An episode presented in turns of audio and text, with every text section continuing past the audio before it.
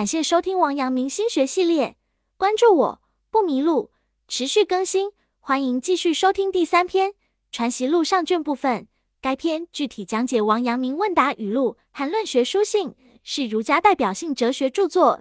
上卷主要阐释知行合一、行外无物等观点，由王阳明亲自审阅，因涉及文言文，建议听众购买原著并搭配译文阅读。这样才能够更好理解其奥义。路成路原文三：日间功夫绝纷扰，则静坐；较难看书，则且看书。是亦因病而要。译文：先生说，在白天学习觉得被外界烦乱打扰，就学习静坐；觉得懒于看书，就去看书。这也是对症下药。路成路原文四：处朋友，勿相下则得益，相上则损。译文。先生说，同朋友相交，一定要相互谦让，就会获得好处；而相互攀比、互争高低，则只会受损。此节有两篇，篇章较短。